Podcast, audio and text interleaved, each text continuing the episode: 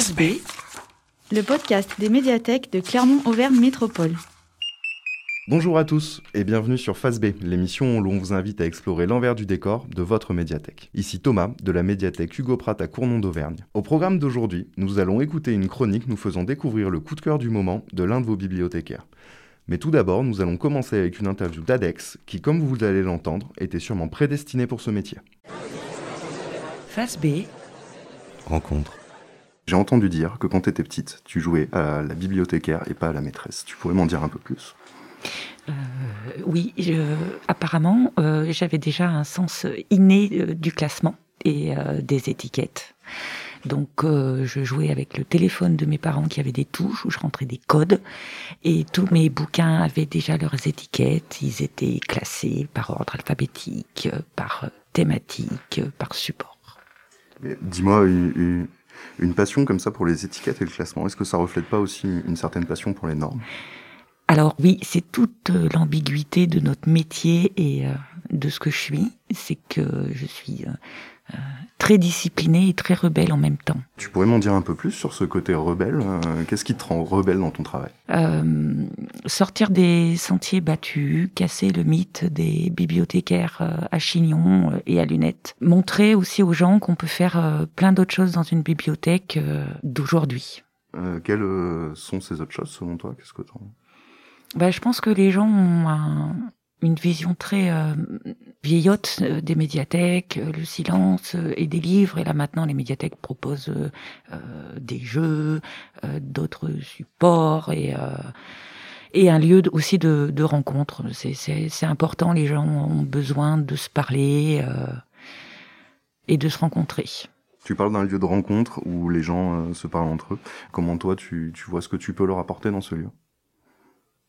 Je peux leur apporter euh, du lien social, euh, de la communication, euh, de l'échange euh, sur des bouquins, sur des films, des informations diverses. On, on peut parler de plein de choses en fait avec avec les gens qui viennent. C'est très intéressant. Quel est notre public et pourquoi tu les apprécies? Notre public est est divers et varié. C'est très mixte. on a euh, euh, plein de gens différents qui nous apportent euh, plein de contacts différents et j'aime vraiment les différences chez les gens. Et puis j'aime les gens en général, donc j'aime bien les questionner, gratter un petit peu, les taquiner. Et ce qu'ils aiment aussi, c'est être reconnus. Euh, les personnes qui viennent régulièrement, en fait, euh, ben, on les appelle par leur nom de famille ou leur prénom. On discute avec eux, on les aide pour un, tout un tas de trucs, mais ce qui leur fait plaisir, c'est qu'ils sont un peu VIP. Merci Alex pour ce bel aperçu de notre métier. Nous allons donc poursuivre comme promis avec notre chronique Coup de cœur. Aujourd'hui, c'est Émilie de la bibliothèque Amélie Murat à Chamalières qui vient nous parler du travail engagé d'un artiste chinois. Face B, Coup de cœur. Dernier coup de cœur dans la peau de l'étranger d'Ai Weiwei, c'est un essai.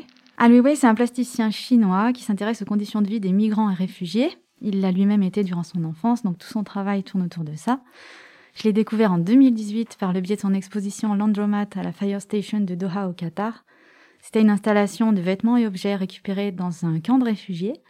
Ces gens-là avaient dû laisser tout cela derrière eux avant de quitter le camp dans la précipitation.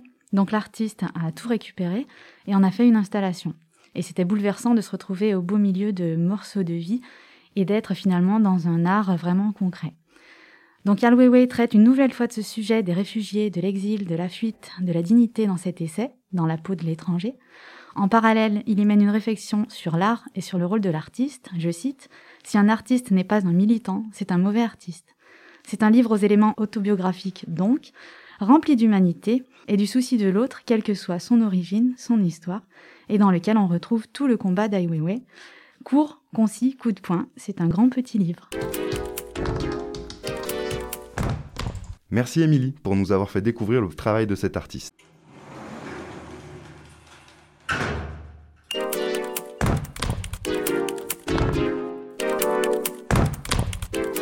Pour vous qui nous écoutez sur l'Internet mondial, n'hésitez pas à consulter les liens qui ont été mis dans la description du podcast. Comme ça, vous pourrez retrouver les documents de cet artiste dans nos médiathèques et visualiser son travail. La phase B touche à sa fin. Vous pouvez retirer la cellule des sillons et retourner vaquer à vos occupations.